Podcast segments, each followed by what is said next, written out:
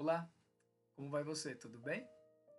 O Bússola 7 de hoje nós vamos revisar o Revoz por Sua Palavra, Salmo 109. E eu gostaria de compartilhar com você alguns versos que me chamou que me, que me chamou a atenção nessa leitura.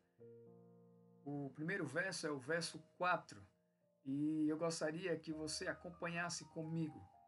O verso diz assim: o salmo diz assim: em paga do meu amor, me hostilizam, eu, porém, oro. Pagaram-me o bem com o mal, o amor com ódio.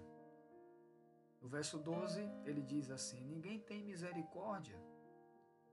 No verso 26, ele agora exclama: Senhor, socorre-me, Deus meu, salva-me segundo a tua misericórdia para que saibam, verso 27, vi isso das tuas mãos, que tu, Senhor, o fizestes.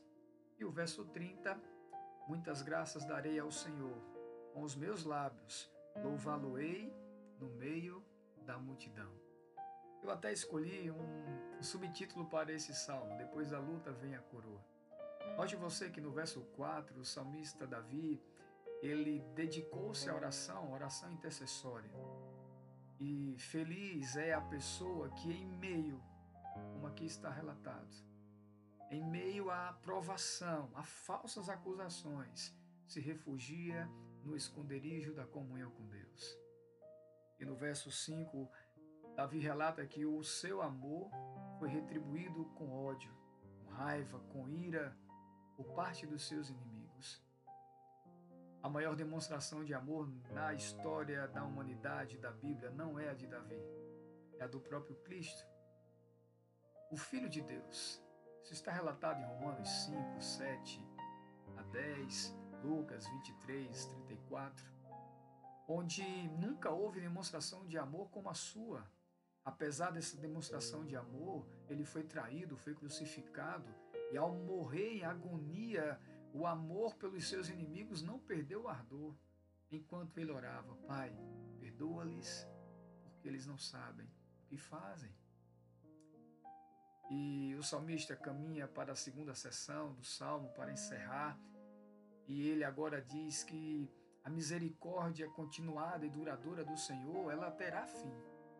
O Espírito Santo que trabalha na vida minha e na sua quer seja cristão ou ímpio hoje, um dia cessará esse trabalho e não haverá mais misericórdia para os pecadores ingratos. No Salmo 20, no verso 26, ele diz assim, o salmista, ele lança, ele se lança sobre a misericórdia de Deus e termina com alegria e perspectiva entendendo que após o sofrimento vem a glória, após a coroa, após a cruz vem a coroa. É por essa razão que eu escolhi o subtítulo desse salmo: Depois da luta vem a coroa. E o verso 30 desse salmo ele diz assim: Louvá-lo-ei, e louvá-lo-ei em público. Que Deus está sempre do nosso lado, disposto a nos ajudar e nos salvar dos inimigos que estão tentando nos destruir. Você acredita nisso? Você quer tomar posse dessa promessa? Eu quero orar por você nesse momento. Oremos. Pai Celestial, muito obrigado pelo Salmo 109. Nos ajuda a enxergarmos que depois da luta, do sofrimento, vem a coroa. Depois da cruz, vem a glória. Abençoe cada pessoa, cada amigo que nos ouve nesse momento. Em nome de Jesus. Que Deus te abençoe. Bússola 7 de hoje fica por aqui. Nos encontraremos, nos encontraremos em breve. Grande abraço.